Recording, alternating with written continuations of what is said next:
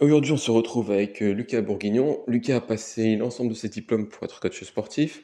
Il profite du confinement pour faire de diverses formations. Il comprend alors que le métier de coach n'est pas exactement ce qu'il recherche. Il se considère aujourd'hui plus comme un explorateur d'êtres humains, mais je t'en dis pas plus et je te laisse découvrir ce qui se cache derrière ce terme. Bonne écoute à toi. Ah ouais? Ah bah nickel. Ouais, j'ai plus de message ni rien, c'est nickel. Ok, bah vas-y, cette fois c'est parti alors. alors merci d'avoir accepté l'invitation encore une fois. Dans un premier temps, je vais te redemander de te présenter euh, comme si je te, croisais dans la rue et je te connaissais pas. Et je te demande de quitter. Ce que tu fais dans la vie. Ok. Alors, euh, bah, avec plaisir pour l'invitation. Euh, C'est mon premier podcast, donc je suis très content de, le faire avec toi. Moi, si tu me croisais dans la rue, je te dirais que je m'appelle Lucas Bourguignon, que j'ai 26 ans. Je suis sur Paris. Et pour ce qui est du, de l'emploi que je fais, du boulot, c'est un peu le sujet central. C'est que mon cursus de base, c'est coach sportif. Euh, une licence TAPS, euh, j'ai un level 1 de CrossFit. Mais depuis quelques temps, je trouve le nom de coach sportif un peu réducteur. Parce qu'en fait, euh, euh, je travaille avec des enfants qui ont du mal à s'intégrer à l'école, qui ont des problèmes de patron moteur. Je travaille avec des personnes âgées qui ont du mal à bouger.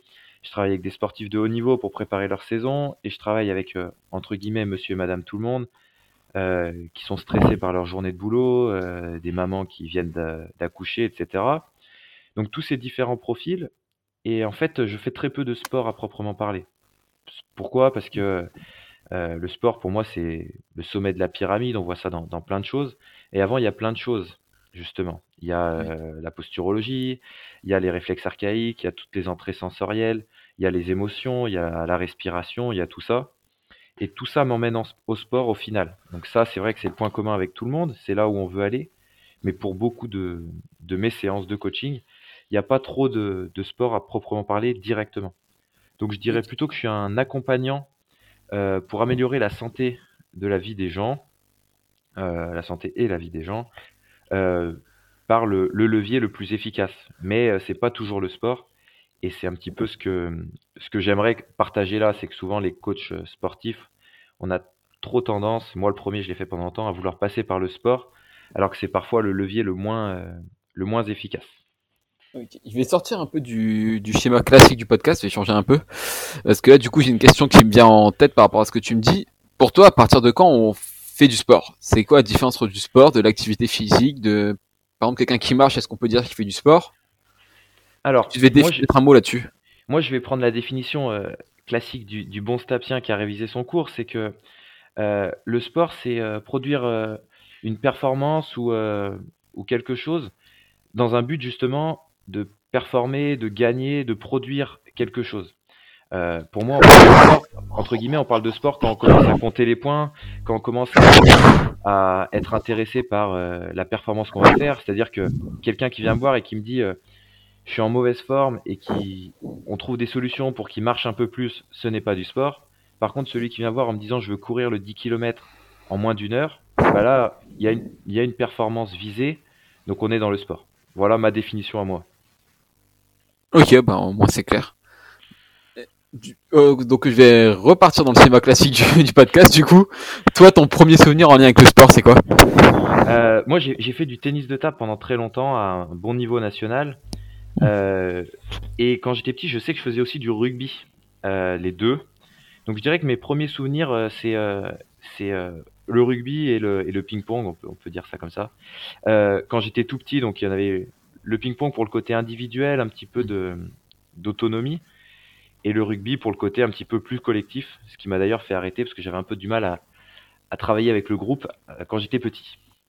D'accord. Et c'était un choix ou c'était tes parents qui t'ont poussé à faire du sport? Bah, je pense qu'on est tous un petit peu influencés par, euh, par les choix familiaux. Moi, j'ai une famille euh, de rugbyman. Euh, mon père, ma mère, on joue au rugby. Mes grands-parents, euh, c'était très rugby et je viens d'une famille qui est très très rugby. Donc, je pense que le rugby, ça a été un petit peu le choix familial. Et, et du coup, je me suis mis après au, au tennis de table parce que je voulais un sport individuel. Et pour tout te dire, je voulais faire du tennis, mais l'entraîneur de tennis à la première séance, il m'avait pas donné son prénom. Et du coup, je suis rentré chez moi en me disant que c'était un peu un. Et du coup, euh, le seul autre sport individuel qu'il y avait, c'était le ping-pong. Du coup, euh, je me suis mis au ping-pong, ça m'a bien plu. Et j'ai joué jusqu'à ce que j'ai euh, 21 ans à peu près euh, au ping-pong. Ah ouais, quand même. Euh, ouais, à bon niveau du coup. Ouais, ouais, j'ai joué euh, plusieurs années en première division, donc sans être dans les tout meilleurs français, mais en, en me débrouillant plutôt pas mal. J'ai été en pôle espoir pendant quelques années, etc. Donc euh, ça, ça a bien rythmé ma vie euh, pendant mes années de fac notamment. Et c'est ça qui t'a poussé vers le STAPS? Euh, ouais, ouais, bah, j'étais pas très scolaire moi du coup parce que euh, j'étais euh, le bon cliché de, de euh, l'enfant surdoué qui, qui s'ennuie à l'école, etc. Et euh, du coup, j'aimais bien le sport. Et euh, pendant que le, pendant que tous mes soirées, etc., j'ai- je m'entraînais à peu près 20, 20 heures par semaine au, au ping-pong. Donc, euh, je passais beaucoup de temps au sport et en fait, euh, je me voyais bien euh, évoluer là-dedans. Et après, je suis arrivé en STAPS, ça m'a ouvert d'autres euh, opportunités sur, euh, sur le sport et ça m'a conforté dans l'idée que, que le sport pouvait aider beaucoup de gens, du moins l'activité physique, après j'ai un peu évolué sur ça, à, à se trouver et à, et à justement lutter contre tout ce qui est euh, euh, problèmes sociaux, euh, troubles de l'apprentissage, etc. Ok. Du coup, quand, quand tu arrives en STAPS, tu as déjà des connaissances au niveau de tout ce qui est préparation physique, tout ça, tout ça c'est un domaine qui t'a déjà intéressé, tu as déjà creusé le sujet ou tu découvres vraiment tout là-bas?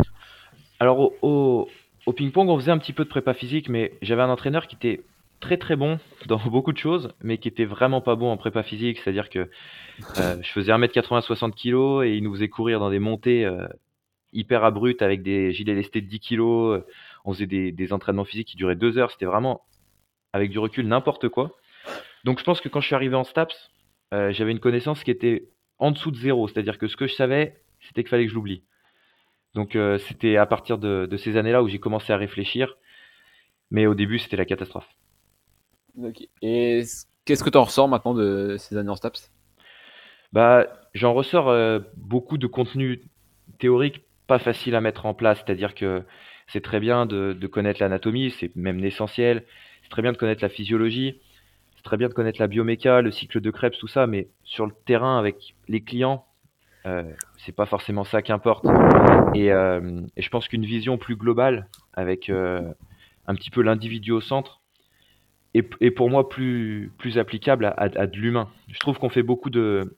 En fait, on déshumanise beaucoup en STAPS avec euh, bah, un genou, c'est un genou, une cheville, c'est une cheville, et puis la cheville et le genou fonctionnent ensemble. Sauf qu'en fait, dans la réalité, bah, avant le genou la cheville, il y a l'humain.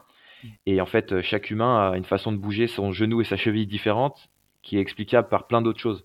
Donc effectivement, je trouve qu'en STAPS, c'est pour moi, les trois ans de STAPS sont très importants d'un point de vue théorique.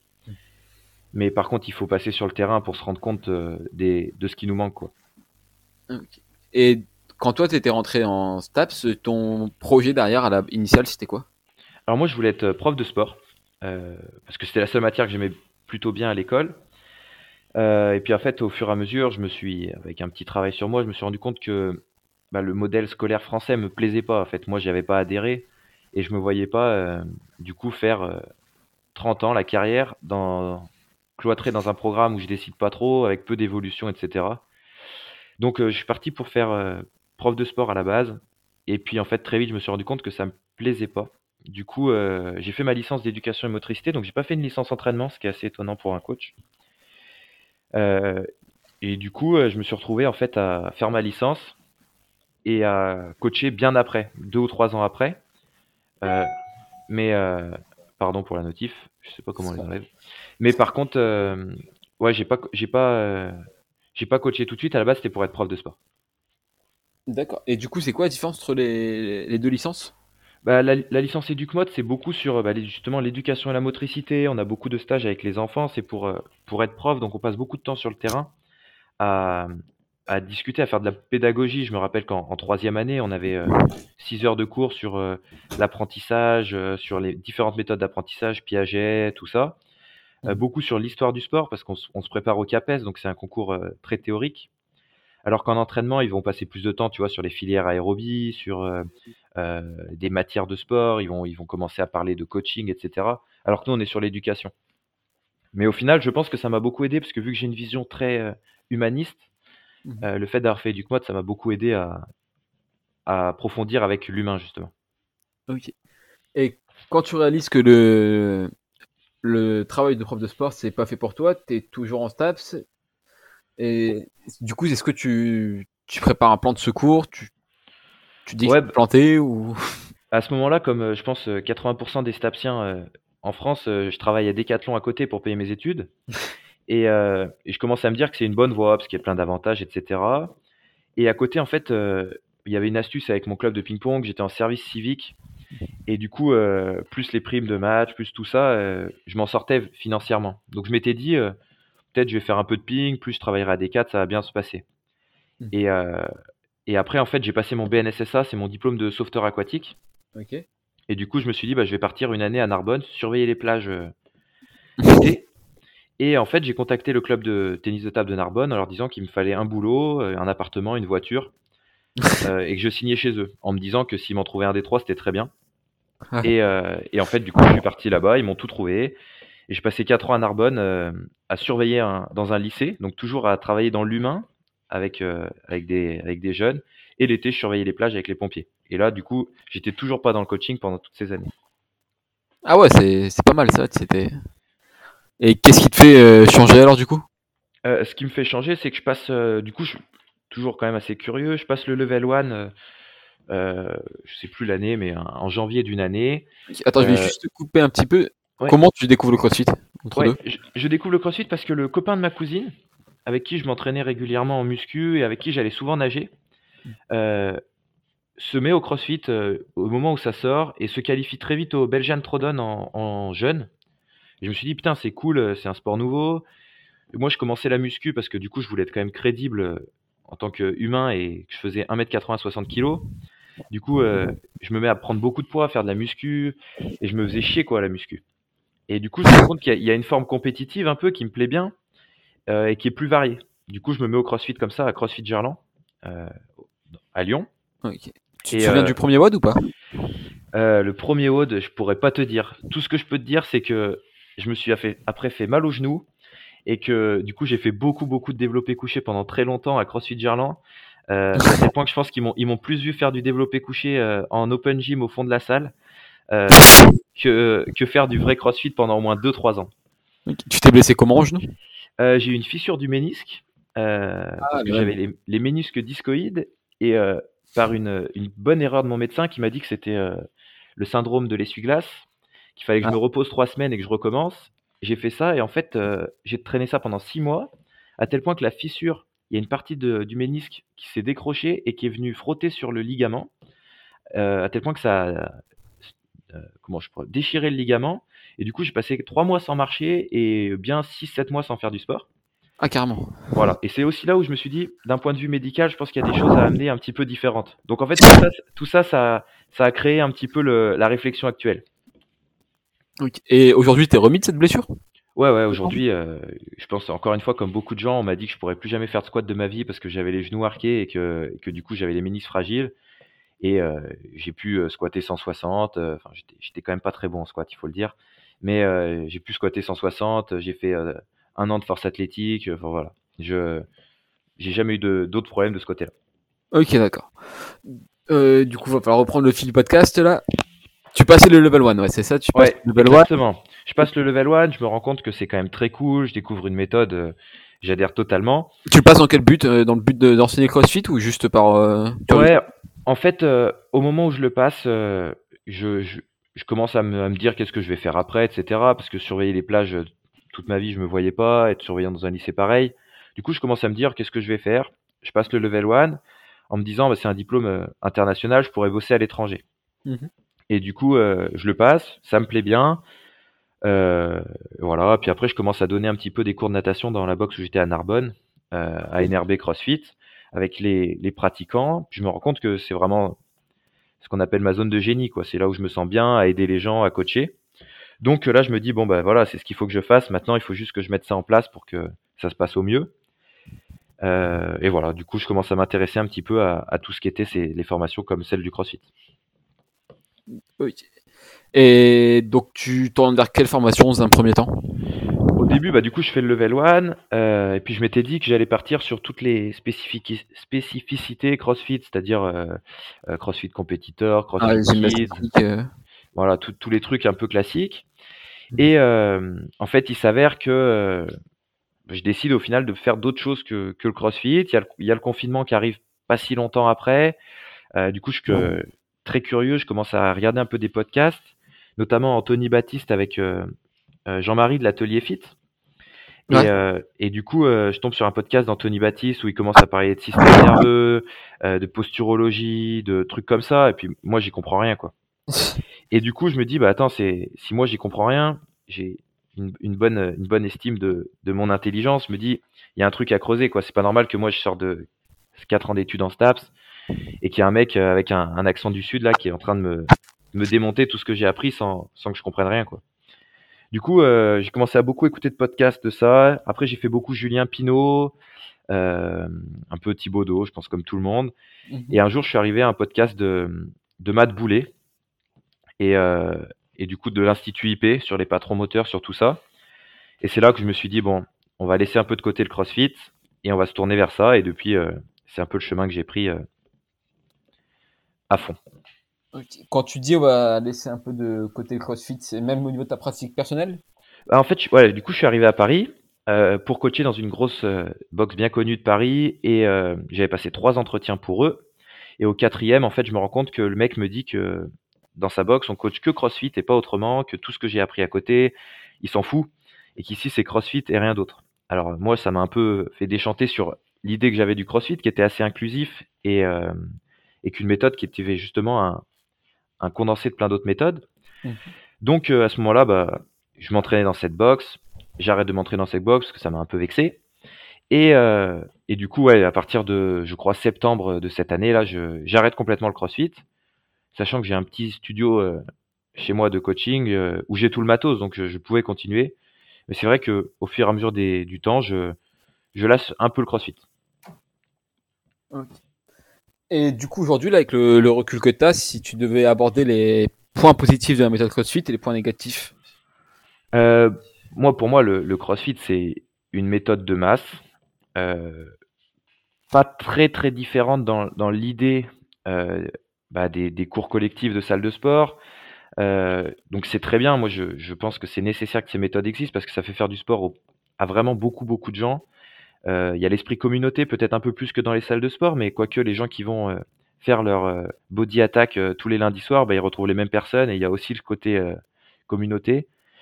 Donc ouais, niveau, coaching, etc., c'est top, hein, des petits groupes.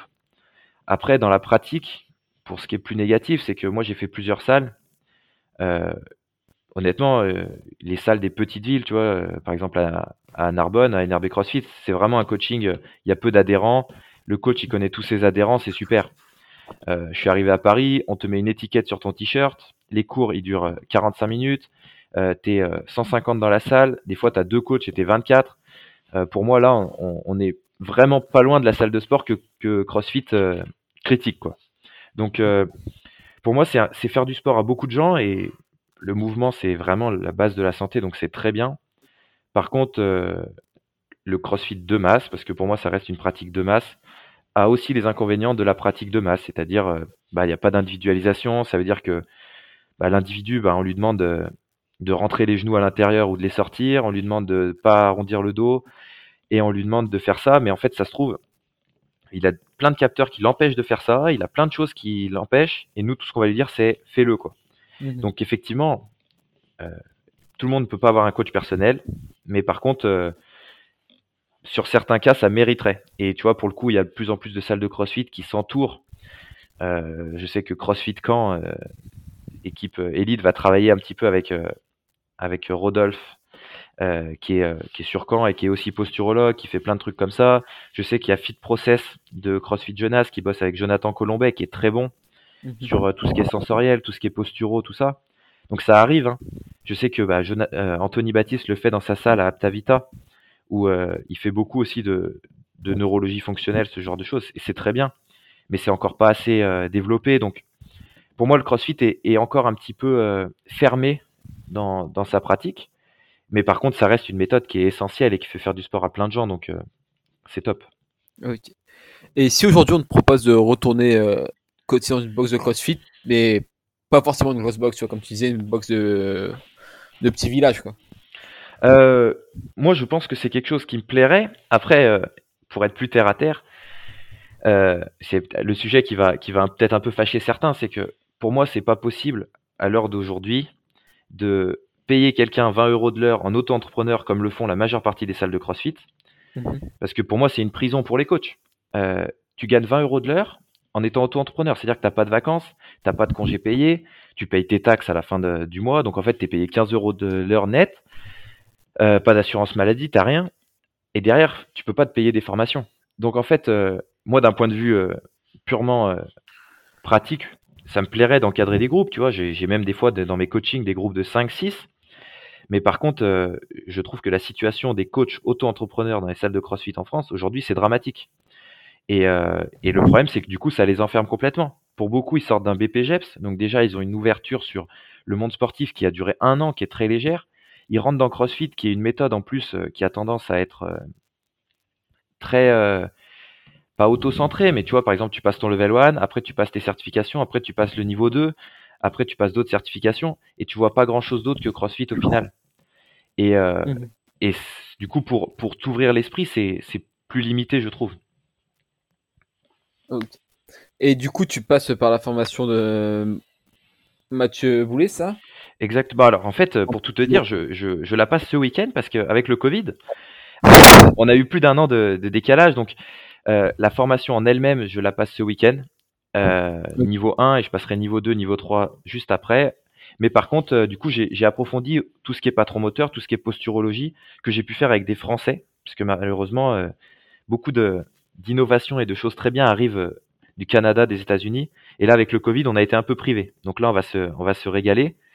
Mais effectivement, du coup, j'ai par Matt Boulet, je suis aussi passé par le CIES, qui est le Collège international d'études de la statique. Donc c'est une formation de posturologie. Okay. Euh, et du coup, ça, tu vois, par exemple, ça, je, je le pratique avec tous mes clients. Et justement, ça t'a apporté quoi cette euh, formation? Si tu peux expliquer un peu le principe de la posturologie et ce que ça a apporté de plus à ton coaching? Euh, En fait, la posturologie, c'est l'étude des capteurs du corps sensoriel sur plein de choses, notamment beaucoup les yeux, les pieds, les cicatrices, les réflexes archaïques, tout ça. Et en fait, ça, ça passe bien avant le mouvement, dans le sens où je, vais, je vais faire très simple si quelqu'un, par exemple, a un problème de convergence des yeux, c'est-à-dire que les yeux ne fonctionnent pas ensemble quand tu demandes de loucher, euh, je pourrais t'envoyer des photos de, clients qui pensent que tout, va bien, mais quand tu leur demandes de loucher, il y a un œil qui part complètement et l'autre qui louche. Bah, rien que ça, ça va créer un pivot rotatoire de la tête, puisque vu que l'œil ne fait pas son boulot, la tête va compenser. Vu que la tête compense, les épaules vont compenser. Après, le bassin qui lui veut rester droit va faire euh, donc le pivot rotatoire et on se retrouve avec des douleurs dans les genoux. Mais si on t'explique ça comme ça, et que tu vas expliquer à la personne qu'elle a mal au genou parce qu'elle a un problème de convergence des yeux, les gens te prennent pour un fou, tu vois. Et, euh, et pourtant, euh, tu lui fais travailler sa convergence, tu fais vibrer son nerf oculaire par un aimant, par d'autres méthodes, et tu te rends compte que trois semaines après, la personne a plus mal au genou. Et ça, par exemple, en salle de crossfit, on va te dire, oui, mais attends, si tu as le bassin qui part vers l'avant à droite, on va faire des exercices au niveau du fessier, on va faire des exercices d'ouverture de hanche. Sauf que c'est le capteur oculaire. Donc en fait, tu renforces le déséquilibre et à force, tu, crées des tensions, voire des blessures. Et du coup, cette formation, moi, je te dis, j'ai pris une claque dans la gueule parce que tu fais 4 ans d'études où on t'explique que par exemple, quelqu'un qui a les épaules en avant, en lui faisant des, du travail de tirage, euh, ce genre de choses, tu vas pouvoir la, remettre droite, entre guillemets. Et là, tu as, un mec qui t'explique que bah, en fait, c'est des conneries parce que les muscles, bah, leur boulot, ils peuvent pas le faire 24-24 et qu'au bout d'un moment, il y a des capteurs qui font ça. Et toi, tu prends, tu prends deux jours, deux formations de quatre jours et ça remet en cause tout ce que tu as appris pendant, pendant quatre ans, tu vois. Donc, euh, je pense que cette formation, c'est celle qui m'a le plus fait me remettre en question. Et du coup, quand tu te prends cette claque là, qu'est-ce que tu, comment tu réagis? Tu changes directement ton coaching? Comment tu as réussi à, t'adapter? Alors moi, j'ai j'ai jamais fait de pub pour la posturo. J'ai jamais euh, vendu la posturo dans mes coachings. Je me proclame pas comme euh, posturologue. Donc en fait, dans mes coachings, j'ai juste ajouté des petits exercices. Tu vois, par exemple, je parlais de la convergence des yeux. Euh, des fois, j'ai des clients, bah, j'ai j'ai des petits des petites cartes d'orthoptiste où je, leur apprends à converger avec ça. On fait ça au début de séance, à la fin de séance. Par exemple, pour les pieds, bah, je vais reconnecter au sol avec euh, marcher pieds nus, stimuler avec des spike balls qui se font de plus en plus. Au début, je l'ai vraiment amené par des petits exercices. Et euh, au bout d'un moment, tu vois, j'ai eu le cas de plusieurs clients suivis par des kinés depuis 5 euh, ans, qui ont mal au dos depuis 20 ans, qui font des IRM, qui n'ont rien. euh, mais par contre qui ont mal tous les jours, 24 heures sur 24. Bah, ces gens-là, je leur propose un bilan en leur disant qu'il y a sûrement un capteur qui, qui déconne. L'exemple que je te donne du monsieur là qui a mal tout le temps, bah, en fait, c'est qu'il avait une jambe courte de plus d'un centimètre. Euh, du coup, il pouvait pas faire de sport. Dès qu'il faisait un mouvement, il avait mal. Euh, il descendait pour toucher ses pieds, la colonne, elle faisait un S. Enfin, c'était la cata. Je l'ai en bilan postural. On se rend compte qu'il a une jambe courte, donc je l'oriente vers un podologue euh, posturo. Euh, on corrige la jambe courte, on corrige les capteurs oculaires, on travaille son sensoriel, on travaille sa respiration parce que du coup tout était était bloqué. Et euh, un mois et demi après, le mec, euh, sa vie est changée quoi. Il a perdu il a perdu 5 kilos, il marche tous les jours. Euh, il me prend deux séances de sport par semaine alors que c'était la cata pour en faire une avant. Du coup, forcément, ces gens-là, tu vois, quand ils ont, ils ont leur vie qui est changée, leur entourage, ça les questionne. Mhm. Donc moi, j'ai j'ai fonctionné comme ça parce que je me rends compte qu'on a quand même un- encore du mal, les gens qui n'ont pas mal, à leur faire de la prévention. Alors que tout le monde devrait passer au bilan postural parce qu'on a tous des déséquilibres, sauf que peut-être que les compensations ne sont pas encore pathologiques en termes de douleur. Mais par contre, euh, on a tous des compensations et on devrait tous passer par un bilan postural. Et donc, du coup, si demain je, je prends un coaching avec toi, j'arrive pour la première séance, ça se passe comment le, le bilan? Quoi, toi, comment te- tu Est-ce que tu m'analyses directement quand je rentre? Euh Il y a, il y a des choses qui sont visibles. Tu vois, par exemple, euh, la, la hauteur de tes épaules. euh, je vais te faire faire des mouvements un petit peu de rotation. Je vais te faire bouger la tête. Je vais voir si c'est bloqué. Je vais voir si tu as des raideurs. Euh, je vais beaucoup te poser de questions sur euh, tes douleurs. Ça, j'ai bon espoir quand même que tous les coachs le font. Euh, je vais regarder comment tu respires.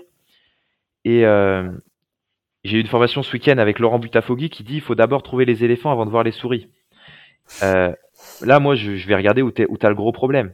Si par exemple tu viens me voir en me disant euh, euh, franchement ça va pas, j'arrive pas à dormir, je suis hyper stressé, etc. Peut-être que le bilan postural va te déstresser, tout ça. Mais pour le moment, tu as surtout besoin d'une heure où, bah, où tu prends du temps pour toi, où on regarde un petit peu à respirer par le nez, à faire des choses qui sont plus écologiques pour toi. Donc en fait, oui, il y, aura une observation forcément. Moi, j'aime bien faire bouger les gens, dans le sens où quand ils bougent, déjà, souvent, ça va mieux. Et en plus, euh, en les voyant bouger, tu as une idée forcément de ce qui va se passer. Si je te demande de, si je te demande de, par exemple, de faire un exercice qui va te mettre euh, le système vestibulaire, par exemple les burpees, la tête vers le bas puis vers le haut, et qu'au bout de deux mouvements, tu me dis j'ai la tête qui tourne, je sais que ton, que ton vestibulaire et que ton rapport à ton propre corps dans l'espace est à travailler. Donc, euh, je dirais que la première séance, en fait, c'est un peu la, la séance crash test, quoi. C'est, le but, c'est que je vois tous les, tous les éléphants. Et dans la société dans laquelle on vit, et mes clients, il y a énormément d'éléphants, donc euh, c'est même un troupeau. Donc c'est, pour le coup, on peut éliminer progressivement. Et ben justement, tu parlais de euh, respiration, etc. J'ai vu euh, que tu que avais aussi une formation Wim Hof et entraînement au froid. T'en es venu comment découvrir ça et, et encore une fois, qu'est-ce que ça a apporté dans ton coaching? Ouais, alors, l'entraînement, la, la méthode Wim Hof, moi, j'ai jamais travaillé avec Wim Hof. Euh, j'ai travaillé avec Jonathan Colombet. Je crois que tu l'as eu en, Ah bah oui, je l'ai eu. oui. Voilà. Donc, dans mes recherches podcast, après Anthony Baptiste, il y a Jonathan Colombet qui est arrivé, parce que c'est, un humain incroyable et je pense que tout le monde devrait connaître son Jonathan Colombet. Et du coup, euh, du coup, j'ai, il avait mis un truc sur Facebook, je le connaissais de, de vue, quoi, parce que du coup, j'étais de Lyon, lui était de Saint-Étienne. Et euh, il avait fait une formation sur le froid, sur trois mois, euh, en expliquant un petit peu le système nerveux, le système de l'arche, etc. Et vu que je suis très curieux, moi, j'avais pris beaucoup, beaucoup d'infos à cette formation. D'ailleurs, il refait un, il refait un autre, euh, une autre promo de sa formation et je conseille à tout le monde de le faire parce que vous trouverez pas mieux euh, euh, en termes de- d'explication. Et du coup, j'ai fait un petit peu cette formation, donc j'ai fait mes bains froids. Et euh, moi, j'habitais à Narbonne à ce moment-là, donc j'avais la chance de pouvoir aller me baigner dans la mer qui était à 12-13 degrés euh, tous les week-ends. Et, euh, et du coup, bah, je, je, je, je formais aussi des élèves de mon lycée que je prenais avec ma petite voiture et qu'on allait à la mer ensemble et on, on faisait des petits bains froids avec les élèves qui avaient 16 ans et qui découvraient ça et qui trouvaient ça trop cool, quoi. Et euh, du coup, c'était c'était chouette parce que Jonathan, il amène un, un côté euh, ne pas lutter contre le froid, c'est pas la guerre. Bah, je crois d'ailleurs que dans le podcast que qu'il avait fait avec Pierre Ponchot que tu as dû avoir aussi, Ouais. ils avaient fait un podcast sur le froid où ils expliquaient justement que le, le but du froid, c'était pas de lutter, quoi, et être dans sa douche froide pendant trois minutes en luttant, ça n'a aucun intérêt. Ouais, il faut plus euh, l'accepter. et- Voilà, de l'acceptation. Et du coup, on en revient à la respiration. Moi, quand je suis sorti de la, de la formation avec, euh, avec Jonathan, je me suis pas dit j'ai fait une formation sur le froid. J'ai fait, je me suis dit j'ai fait une formation sur, entre guillemets, euh, la respiration, le système nerveux. Et je, je pense que c'est ça qu'il veut amener. En tout cas, c'est comme ça que je l'ai compris, moi. Et, et donc ça, tu l'as. J'imagine qu'aujourd'hui, tu l'utilises aussi avec tes clientes et. Ouais, alors en, en stab, j'avais aussi eu la chance de faire un, un module de sophrologie de six mois avec euh, Pierre Berton. Et, euh, et du coup, tu vois, par exemple, pendant le confinement, j'ai proposé des lives respiration deux fois par semaine. Et, euh, encore une fois, rien que faire respirer les gens par le nez avec des expirations prolongées, à porter attention sur leur respiration, j'ai eu des résultats qui, qui tendent à la chamanerie presque. C'est-à-dire que j'ai eu des personnes qui avaient des douleurs chroniques qui me disaient que le lendemain des séances respiration, elles avaient plus du tout mal. Moi, j'ai absolument rien fait sur ça. J'ai juste activé le système parasympathique. J'ai juste ouvert une, une- entre guillemets ce que j'appelle une fenêtre de, de bien-être. Et, euh, et je pense que je vis à Paris, qui est une ville où, on le sait, c'est hyper actif. Il n'y a pas trop de moments de détente. Ça, il n'y a pas la mer, il n'y a pas tout ça. Les gens se lèvent, ils prennent leur café, ils vont au boulot, ils rentrent. Le soir, ils travaillent sur leur euh, sur leur boulot, ils regardent un film et ils dorment. En Mhm. général, ils dorment pas très bien. Du coup, euh, rien que, je te dis, j'ai des, par exemple des, avocats, des gens qui bossent dans la finance, je leur fais respirer euh, 5 minutes par jour en stimulant les mains avec la spike ball et ils peuvent m'assurer que leur vie a changé, quoi. Et on parle de, on parle de 5 minutes par jour. Donc, euh, je pense vraiment que la respiration, c'est, vraiment une, fenêtre euh, incroyable de bien-être. En plus, c'est gratuit. Donc, j'ai vraiment du mal à imaginer comment les gens peuvent s'en passer, tu vois. Et est-ce que ça, pour ta pratique sportive, ça, ça Comment, comment tourner la phrase ça, ça t'a apporté quelque chose dans ta manière, toi, de t'entraîner et de pratiquer l'activité physique? Ouais, ouais, bah après, je- euh, là maintenant, tu vois, je nage, par exemple. Je, je vais dans un club de, natation. euh, c'est Pour tout le monde, la natation, c'est le sport où c'est le plus dur de respirer. Donc c'est facile de se rendre compte. Par contre, sur des épreuves comme la course à pied, la respiration, c'est hyper important. Et on en parle très peu, très très très peu. Euh, au CrossFit, par exemple, euh, je me rappelle de mes dernières compètes où je demandais à mes coéquipiers de me, de me dire de sourire pendant les WOD où j'en chiais. Euh, de sourire, de respirer pff, calmement. On le dit tous, respire, respire. Mais après, il y a respirer et le faire bien. Ouais. Je pense aussi que pour le sport de haut niveau, par exemple, la respiration, c'est un facteur qui est, qui est hyper important et, euh, et qui, est, qui est trop sous-estimé. Il y a quelqu'un qui s'appelle Pierre Dufresne, je sais pas si tu connais, il tient la page Vérisme TV. Ouais, si je connais. Et euh, bah, pendant le mastermind des prépas physiques là, que je faisais cette année, il est intervenu souvent, Pierre. Et il travaille beaucoup sur la respi et lui, c'est son, c'est c'est son domaine de prédilection. Donc, lui, il est très très bon. Et pareil, il, il te fait faire des tests et tu te rends compte qu'on est, on est euh, des enfants immatures de la respiration. On ne sait plus respirer euh, en 2021. Comment t'expliques ça? Euh, bah, parce que rien n'est naturel maintenant. On vit dans un monde où, les, les- les cycles ne sont plus respectés, où les sens ne sont plus respectés. Donc euh, tout s'est un peu perdu.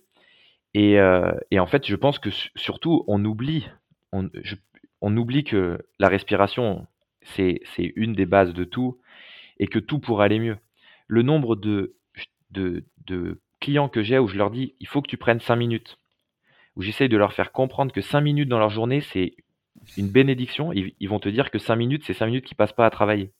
Mhm. Parce qu'en fait, on, on parle toujours des, des méfaits d'une mauvaise respiration, mais on parle jamais des bienfaits d'une bonne respiration. C'est pareil pour le sommeil, par exemple, où les étudiants, ils vont faire des nuits blanches pour plus apprendre.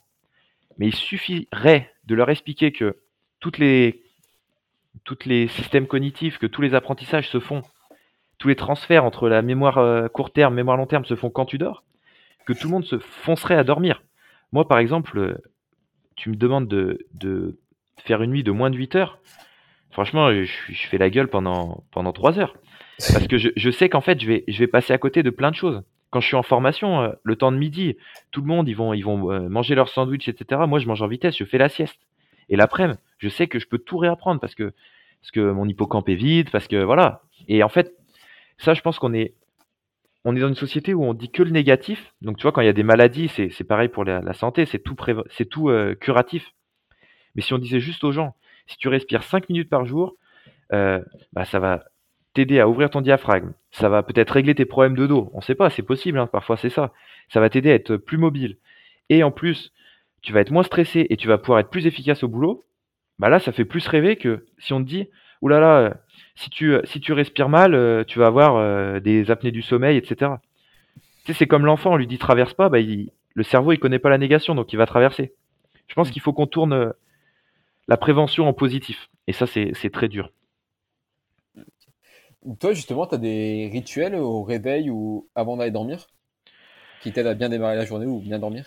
Moi, je, sais que pour le, le, matin, c'est assez classique. Je, déjeune, je prends mon thé, tout ça. J'ai justement un travail oculaire tous les matins que je fais. Euh, je fais une stimulation des pieds aussi. Donc tous les matins, je commence par ça. Euh, un seul réveil, c'est-à-dire que je fais jamais ressonner mon réveil. C'est euh, ça, on revient. De quoi? Tu connais Vincent, Vincent Bah, bah j'ai entendu que tu en avais entendu. J'ai entendu que tu en avais parlé avec euh, Jonathan Colombet justement. Parce que Jonathan, lui, il t'explique que euh, si tu mets deux réveils, en fait, c'est que tu fuis et du coup, tu vas passer toute la journée dans le mécanisme de la fuite. Mhm. Et euh, bah, c'est absolument vrai. Donc voilà, un seul réveil. moi, je sais que j'ouvre tout en grand quand je me réveille, qu'il fasse jour ou nuit, j'ai besoin de, de faire ça. Et après, moi, j'ai la chance, je dis la chance parce que c'est pas toujours un, plaisir, mais j'ai la chance de, coacher très tôt le matin. Donc en fait, euh, je me lève, je déjeune et je suis très vite euh, en action. Et c'est vraiment le conseil que je donne à tout le monde, c'est que il faut bouger le matin parce que ça permet de bien dormir le soir. Et justement, le soir, en général, je mange assez tôt et je lis beaucoup moi. Alors euh, c'est un peu mon rituel, c'est plutôt la lecture, mais parce que moi ça fonctionne. Je sais qu'il y en a beaucoup la lecture, ça va les empêcher de dormir. Encore une fois, c'est très individuel et, et ça se calibre sur le long terme parce que si ça se trouve aujourd'hui lire m'aide à dormir et dans dix ans ça sera plus le cas. Mais effectivement, j'aime bien les rituels. Euh, J'essaye d'en sortir parce que j'étais un petit peu trop rigide et que niveau vie sociale, euh, c'était pas forcément facile. Mais euh, je pense que les rituels aident beaucoup à, à caler ce genre de pilier de la vie. Aujourd'hui, il y a une euh, formation, un sujet sur lequel tu aimerais te former davantage? Euh, il y a un truc qui me tente. Euh, donc là, je te disais, il y a les patrons-moteurs avec euh, Matt Boulet. moi, je trouve que ça serait l'humain, l'humain dans sa globalité et, tout ce qui touche un peu plus au, mécanisme inconscient. Je me suis formé en hypnose et c'est vrai que ça m'a, encore une fois mis une autre claque parce que, l'hypnose part du principe que tout est, tout inconscient. Et nous, on veut toujours agir sur notre conscient. C'est normal, c'est celui qu'on ressent. Et du coup, je, pense que je me tournerai un peu plus vers des formations sur l'inconscient. Tu vois, par exemple, il y a Manuel Constant au Canada qui fait une formation de synergologie sur euh, les signes qu'on envoie en fait. Tu sais, sur euh, par exemple quand tu es stressé, quelles vont être tes représentations physiques, etc. C'est impossible de les contrôler, tu vois, c'est inconscient. Et ça, je pense que c'est des choses qui me, tenteront dans l'avenir. Là, j'ai fait beaucoup, beaucoup ces années, j'ai dû faire 15 formations, donc faut faut aussi que je prenne le temps de les digérer. Mais c'est vrai que je repartirai sur des choses comme ça parce que parce que je pense que, comme je te disais, on, fait beaucoup de négatifs et on agit beaucoup sur le conscient. Pour moi, c'est dans, dans, dans l'éducation actuelle, c'est les plus, euh, les plus grosses erreurs qu'on fait. Et du coup, tu disais là, tu as fait 15 formations cette année. Si je suis jeune coach, euh, bah, je sors de, de, STAPS par exemple, euh, je souhaite me former davantage. Comment je peux choisir ma formation et comment être sûr que ce soit une bonne formation, pas une formation un peu biaisé, un truc comme ça. Alors, moi, je, je suis, je suis euh, pas très neutre parce que je suis très émotionnel comme, euh, comme personne et du coup, je vais te donner euh, mon ordre. pour moi, il y a, y a, deux courants qui sont importants à faire. C'est du coup tout ce qui est le côté performance. Et là, tu as plein de choses à voir. J'ai pas trop tourné, mais il y a des choses à voir. Et après, pour moi, il y a le côté alors posturo, patron moteur, réflexe archaïque, tout ça. Et là, pour moi, l'ordre, il est très simple. Euh, il y a le CIES du docteur Bricot, donc le Collège international de statique. C'est pour moi la première formation à faire. Euh, ensuite, il y a les réflexes archaïques avec Paul Landon. Donc, euh, il y a beaucoup d'attentes pour celle-là, mais c'est vraiment hyper important. Et après, du coup, il y a les patrons moteurs avec Matt Boulet. Moi, j'ai eu une chance incroyable, c'est que j'ai fait partie du mastermind des prépas physiques de SSCS, qui a été faite par Greg Velu, et où en fait, on nous a ouvert à tout ça. Donc, c'est une formation en fait sur 9 mois où euh, chaque semaine, on avait des intervenants experts qui faisaient un zoom. On a eu Matt Boulet, on a eu Paul Landon, euh, on a eu euh, Emma Gomez, on a eu Jérôme Simian, enfin on a eu des mecs vraiment bons et en fait qui amenaient leur spécialité. Et du coup, moi, cette année, entre le Covid, etc., je me suis formé à tout. Donc cette année, dès que j'avais un expert qui me semblait pertinent, j'allais à sa formation. Donc ça a pris beaucoup de temps, c'est pas mal d'investissement. Mais du coup, j'ai pu me faire une vision globale. Donc, je dirais de passer par le mastermind, ça m'a aidé. Donc, c'est vraiment une formation qui est vraiment top quand tu sors de BP, de STAPS. Ça, t'ouvre l'esprit, ce qui, je pense, est, déjà une très grande avancée. Et après, si tu veux te spécialiser dans la santé, dans le mouvement et dans l'humain, les formations de posturologie, euh, de patron moteur, etc., me semblent, me semble, en fait, euh, c'est un peu excluant ce que je vais dire, mais j'ai du mal à imaginer comment maintenant on peut coacher dans la performance et dans la santé sans être passé par ça, puisque c'est la toute base du mouvement en fait.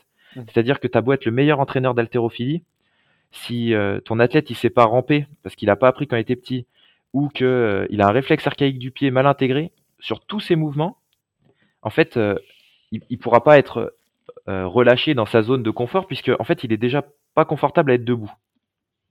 Mmh.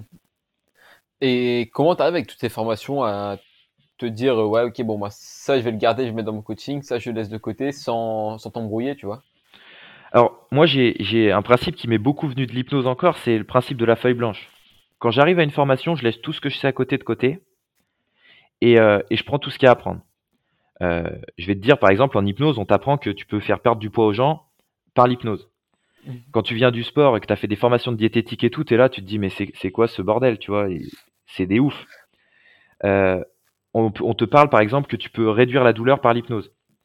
Et en fait, si tu vas dans ces formations en te disant je sais des choses, tu te mets forcément en, opposition et t'apprends, je trouve, pas, pas top. Par contre, si tu vas en mode feuille blanche, tu prends tout ce qu'il y a à apprendre, et après, bah, une semaine après, quand tu as digéré, tu es avec ton client, et là, tu as le client qui te dit euh, je voudrais perdre du poids, etc. J'ai essayé tous les régimes, euh, j'y adhère pas, etc. Tu sens qu'il y a une. Tu sens que tu sais qu'il y a une résistance à ça tu lui dis ouais bah peut-être qu'il faut bouger, peut-être qu'il faut mieux dormir, et tu sens que tout ce que tu dis, ça marche pas, et là tu lui parles de l'hypnose et, ses yeux pétillent, tu vois. Bah tu sais que peut-être que c'est le levier à, actionner parce qu'en fait la meilleure séance c'est celle où le, client il adhère. Et si bah toi ça te fait en fait ça te fait un outil en plus. Donc je pense que pour moi toutes les méthodes indépendamment les unes des autres fonctionnent, ont des résultats. On parlait de CrossFit tout à l'heure. Si CrossFit fonctionne autant, c'est qu'il y a des résultats qui sont énormes. Euh, si la posturo existe, c'est qu'il y a des résultats qui sont énormes. L'hypnose, pareil. La vraie question, c'est toi, tu es avec ton client, tu fais du coaching particulier. Quel est l'outil qui va le plus euh, marcher, tu vois? Si tu as un clou à planter, euh, peut-être qu'avec une grande barre en fer, tu vas réussir à le planter. Mais est-ce que c'est la meilleure, est-ce que c'est le meilleur outil ou ton petit marteau plus précis, il est mieux, tu vois? Hmm. Mais pourtant, la barre en fer pour planter autre chose, elle sera peut-être mieux, tu vois. Donc, moi, je pense qu'il faut essayer de donner du lien entre les formations. Tu vois, par exemple, euh, ma formation de CrossFit, moi, le level 1, il me sert dans tous mes coachings, sur la façon d'enseigner, sur euh, le plan de séance, sur euh, le mouvement. Par contre, il s'appuie aussi sur les capteurs oculaires que j'ai pu apprendre dans une autre formation. Il s'appuie aussi sur ma posture en tant que coach que j'ai pu apprendre en hypnose. Et je pense qu'à la fin, chacun fait son petit répertoire et c'est ce qui fait que tous les coachs sont différents. Et c'est quand même la vraie richesse de notre boulot. Et justement, tu parles beaucoup de, de mouvement, de, de ramper, etc. Tu t'es déjà intéressé au travail d'Ido Portal? Tu as une opinion dessus? Alors, Ido Portal en lui-même, non. Euh, bah, je sais que au dernier euh, rassemblement du Mastermind, il y avait Emma Gomez qui a elle fait un stage euh, avec avec lui qui c'est Emma Synergie sur sur Instagram qui fait beaucoup de mouvements bah, Animal Flow, beaucoup de mouvements de reset avec Original Strength ce genre de choses. moi c'est un une base à laquelle, en tant qu'athlète, j'ai un peu de mal. Euh, c'est pas ce qui m'amuse le plus, c'est pas là où je prends le plus de kiff. Donc c'est vrai que c'est peut-être pas quelque chose vers lequel je tendrais à enseigner. Par contre, euh, moi je reste persuadé que ce genre de mouvement naturel, c'est vraiment vraiment top, tu vois. Mais pour te donner un exemple, euh, encore Jonathan Colombet sur une autre formation que j'ai fait avec lui, il me faisait beaucoup faire ce qu'il appelle les mouvements matrix. Tu sais, c'est des mouvements animaux, tu bouges d'abord les pieds, d'abord les, les, ensuite les mains, sais, des, des désynchronisations, des resynchronisations. Et ça, par exemple, j'ai essayé de le faire avec des crossfitters, et bah, il y a quand même du mal à les faire adhérer, tu vois. Quand je suis dans un, quand je suis dans un parc euh, au milieu de Paris, euh, dans le 9e, un peu bobo, et que je vais demander à mes, à mes euh, clients de se mettre à quatre pattes, encore une fois, tu vois, c'est, il y en a qui ça va marcher, ça va les faire super marrer, tu vois, et la séance, ça va être géniale, et d'autres où ça va créer de la réticence. Donc, moi, Ido Portal, euh, je, suis un peu sur Insta, je vois beaucoup de choses. Euh, c'est très bien ce qu'il fait. Après, dans ma pratique à moi, c'est pas ce que j'utilise le plus. Ok. Bah écoute, si tu veux bien, on va commencer. Juste avant, un petit mot sur la, sur la nutrition quand même. Est-ce que toi, c'est quelque chose que tu abordes avec tes clients aussi, sur laquelle tu t'es formé également ou... Ouais, j'ai fait une formation de base hein, qui me permet pas du tout de donner des, des programmes nutritionnels. J'ai fait la formation de, de SSCS aussi euh, sur la diététique sportive. Euh, après, j'ai beaucoup beaucoup lu sur le sujet parce que j'ai un peu tout euh, tout fait, le sans gluten, le paléo. J'ai beaucoup testé sur moi, aucun produit transformé, etc. Euh, moi, ce que je me rends compte à ma, à ma petite échelle, c'est que tous les clients que j'ai, tous sans exception, euh, ne mangent pas assez de protéines. Ça, c'est ma, ma seule certitude. Par contre, euh, j'ai une majorité de mes clients que, qui sont suivis par des diététiciens et où j'ai pas trop la main dessus. Parce que même si j'ai beaucoup d'avis sur tout, il y a quand même des choses où je pense que c'est important que chaque professionnel reste à sa place. Et, euh, c'est surtout imp- important de respecter le travail des autres, même s'il n'est pas toujours bien fait. Mais si, euh, si par exemple, il y, a il y a un diététicien qui suit la personne depuis deux ans, euh, bah moi, je laisse faire, j'en discute avec la personne, je lui demande si elle est satisfaite. S'il y a euh, un conflit entre ce qu'elle attend et ce qu'elle a depuis deux ans, je vais peut-être orienter. Euh, il y a beaucoup de naturopathes maintenant, tu sais, c'est un petit peu la, la tendance. Moi, je, je travaille aussi avec certains, mais par contre, euh, toujours dans l'écologie du client. Ça m'arrive que des, des clients me disent euh, qu'est-ce que je devrais manger là, là, là. Je donne mon avis, mais par contre, ça reste un avis et c'est pas un, c'est pas une recommandation. Ouais, tu vas pas faire un programme nutritionnel et... Ouais, non, non, ça, ça m'est arrivé de le faire pour des gens que je connaissais, euh, et je me suis rendu compte que j'étais pas bon à ça. Euh, et je pense que il y a des choses où on est très bon, et il y a des choses où on n'est pas bon. Et, et dans le- la diététique, il y a une grosse part émotionnelle, il y a une grosse part d'adhérence, et il y a une grosse part de, de recul à prendre de la part des coachs. Tu vois, par exemple, euh, au CrossFit, il y a beaucoup, beaucoup de séminaires nutrition.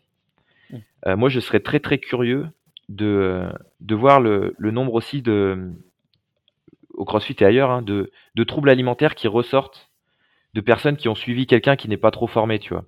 Parce que au niveau des addictions, là, on vit quand même dans une société où là, au niveau de la bouffe, c'est c'est un peu compliqué de savoir. Euh, Tu lis Marie-Claire et elle, t'as un avis. Tu lis euh, Fitness Magazine, t'as un autre avis. Et après, tu vas avoir ton diététicien qui te dit un truc euh, rien à voir. Moi, pendant longtemps, j'ai été contre beaucoup de choses avec un avis très fermé. Et maintenant, j'essaye quand même d'être un peu plus mesuré. euh, S'ils ont fait des études de diététique, je pense que ils ont quand même un peu plus de connaissances que moi. Mm. Si, je- si ça me semble absurde, hein, tu vois, des fois, je vois des trucs complètement absurdes avec des gens qu'on affame, avec des gens qu'on prive complètement de glucides, etc. Là, je donne mon avis, mais la plupart du temps, euh, je me, je me limite au mouvement et, et à tout ce que je peux faire dans ma séance. Toi, tu gères comment de ton côté la nutrition?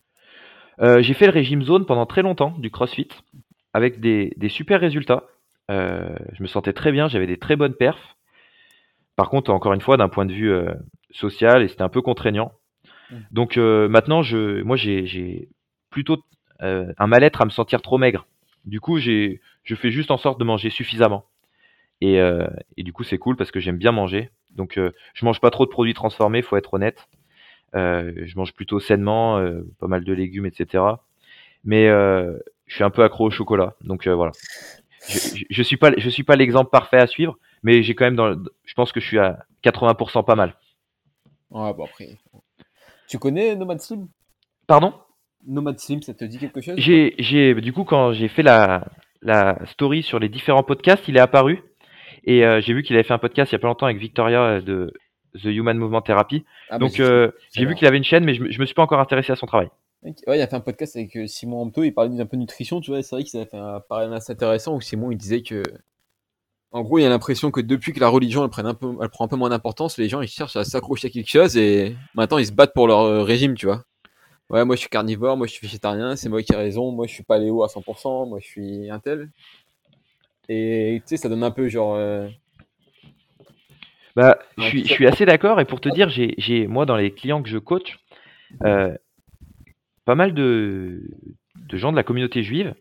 Et, euh, et du coup, leur alimentation, c'est, pour un coach, c'est, c'est, c'est un, un calvaire. hein, parce que il y a un très gros Shabbat le, le vendredi soir. Le samedi, du coup, tu peux pas les avoir. Euh, là, par exemple, il y a un mois de fête. Ils se lèvent à 5 heures du matin pour faire des prières. Ils font des énormes repas tout le temps. C'est très festif, etc. Euh, bah pareil, là par exemple, tu sens que la religion les, cadre dans un, en fait, dans une façon de manger. Et c'est vrai que nous, on n'a plus trop euh, de façon de manger et que c'est un peu, j'ai l'impression que c'est, on a une religion sociétale, tu sais, où au boulot, presque, c'est le cliché, mais il faut faire un gros repas pour pour conclure un contrat avec ton client. L'alcool, par exemple, moi, par, je bois très très peu d'alcool. Ça doit faire 5 ans que j'en ai pas bu. Mmh. à chaque fois que tu vas à un endroit, si tu prends pas d'alcool, tu sens que, tu sais, il y a un petit, il y a un petit bug, tu vois. Donc effectivement, moi, je pense que l'alimentation peut être considérée comme la nouvelle, la nouvelle religion. Ça, j'adhère totalement. ah bah tu vois, je, suis originaire du nord de la France et je bois pas d'alcool, ça fait, ça fait un peu bizarre, tu vois. Ah bah complètement. T'es es un repas de famille. Tu sais, des fois, c'est des gens qui ils pensent bien faire, hein, mais vraiment, tu veux pas boire un verre, etc. Puis ils insistent deux trois fois et, et en fait, euh, c'est ni par conviction, c'est ni par rien. C'est bah si j'ai pas par exemple envie de boire du sirop de grenadine, ça poserait pas de problème, tu vois. Par contre, j'ai pas envie de boire ma bière devant le match, ça donc c'est aussi, euh, c'est aussi questionnant sur la société dans laquelle on vit. Exactement. Ok. Bon bah du coup on va attaquer les, les questions les récurrentes du podcast, celles que je pose à tout le monde. Donc euh, là, tu les connais ou pas? Euh, bah, j'ai dû les entendre quand tu vas me les dire, je vais être préparé, mais je pourrais pas te les citer dans, dans l'ordre. Ah la première, c'est ton meilleur et ton pire souvenir en lien avec le sport. mon meilleur souvenir, je dirais que c'était quand, quand même quand je faisais du ping-pong, on a été champion de France universitaire avec mon meilleur pote. La dernière année où je faisais du ping, c'était ma dernière compète, etc. Donc ça, c'était quand même très très chouette. Euh, ouais, c'était ça. Le pire souvenir, c'est c'est l'opération du genou. Euh, je me rappelle, je pouvais pas marcher pendant trois mois. C'était vraiment vraiment la galère. Euh, et c'est là où je me suis rendu compte que le sport avait une place peut-être presque trop importante dans ma vie, quoi. Parce que quand je pouvais pas en faire, c'était vraiment la déprime. Ça a duré combien de temps la rééducation? Honnêtement, j'ai pas marché pendant trois mois. J'ai fait de la rééducation pendant encore 4-5 mois derrière. Euh, mais bon, à partir des 3-4-5 mois, tu vois, je pouvais quand même marcher, ça allait mieux. Mais les trois premiers mois où je pouvais vraiment, euh, vraiment pas marcher, j'avais des béquilles tout le temps, ça, c'était vraiment chiant. Ok.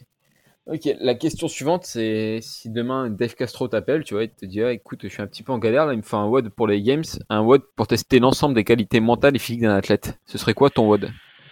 Euh, Ça, c'est la, la question un peu piège. Moi, je, je ferais un un haut, bah déjà avec les, les, trois, les trois composantes quand même, parce que c'est important. Mais je le ferai très très long. Je le ferai sur un haut de, de 4-5 heures pour se rapprocher un peu de, de comment l'humain bougeait avant. Parce que c'est nouveau hein, de bouger pendant 8 minutes. Avant, euh, donc je dirais par exemple 30 km marche et à chaque fois que à chaque fois que tu euh, tu croises un arbre euh, qui est à hauteur de bras, tu dois faire 5 tractions, tu dois te hisser au-dessus de l'arbre et à chaque fois que tu vois un gros rocher, tu dois le déplacer de 100 mètres. Ça, pour moi, ça serait du, du, vrai mouvement humain. D'ailleurs, tu penses quoi de la pyramide CrossFit Est-ce que tu es d'accord avec le conditioning en premier, la force ensuite ou tu sais, il y a eu un petit débat au moment comme quoi la force était plus important? Ouais, ouais, ouais. Je... C'est, ce qui ressort à chaque compète d'ailleurs. Il y a eu trop de force, il n'y a pas eu assez de gym, etc. Moi, je, je pense que la, la, la pyramide, elle est très bonne. Après, est-ce qu'il peut y avoir du conditioning sans force? Parce que chaque, chaque mouvement, c'est, c'est une force qui est produite. Euh, moi, je, je, la trouve bonne, mais juste avant conditioning, juste avant tout ça, juste avant nutrition, je mettrais quand même un gros euh, humain en dessous avec euh, le développement de l'humain de, l'enfance. Dans l'idée, le fait de faire manger mieux les gens et d'abord de leur faire faire tout ça, je trouve que c'est bien construit. En, en, soi, la méthode CrossFit, on peut critiquer dans la pratique, etc. Mais d'un point, de vue business, d'un point de vue communauté, d'un point de vue sport, c'est quand même grandiose. Hein. on est d'accord. La question suivante, c'est une erreur que tu vois euh, régulièrement chez les pratiquants de sport. Alors, chez les pratiquants de sport, c'est l'intensité. Pour moi, euh, on se trompe totalement quand, quand on parle d'intensité. Euh, il y a des surintensités à peu près 99% du temps. Et il y a très rarement de sous-intensité. Donc pour moi, pour les pratiquants, c'est l'intensité. Et pour les coachs, parce que pour moi, c'est quand même ça le plus important, parce qu'il y aurait beaucoup moins d'erreurs si les coachs en faisaient moins pour moi, c'est de savoir. On, pense, moi j'ai toujours eu été sacrément de mauvaise foi pendant très longtemps. Et ce qui a révolutionné franchement ma, vie, même perso, c'est d'accepter en fait que c'est pas sûr. Quand je discute avec un coach et qu'il me dit c'est sûr, j'ai tendance à, me dire que bah à mon avis il, faut ouvrir. Donc euh, je dirais l'intensité pour les athlètes et euh, le fait d'être sûr pour les coachs. Pour toi, dans, dans l'idéal, tu vois, pour un pratiquant de bah, CrossFit, on va prendre, l'intensité, il faudrait la mettre combien de fois par semaine? Et à partir de quand ça devient, selon toi, intense comme, euh, Alors, bah ça, c'est hyper. euh, Déjà, moi, je, je ferais de, de- Tu sais, il y a une méthode qui fonctionne au RPE, donc le ressenti pour effort. Et euh, moi, je fonctionnerais qu'à ça tout le temps. Alors, on va me dire, oui, mais il y en a qui se connaissent pas. Ouais, justement, voilà. Mais, mais justement, en fait, s'ils se connaissent pas, c'est déjà le problème. Parce que pour moi, tu peux avoir un coach, tu peux connaître aussi bien tes athlètes, tout ce que tu veux, on ne sait pas ce qui se passe à l'intérieur du corps. Donc déjà, pour moi, éveiller la conscience corporelle des gens, conscience émotionnelle, etc., c'est hyper important. Et par le RPE, moi, je, je- je fonctionne comme ça avec, euh, avec mes, mes clients. Parfois, je leur propose un- des exercices et à chaque fois, il y a des adaptations.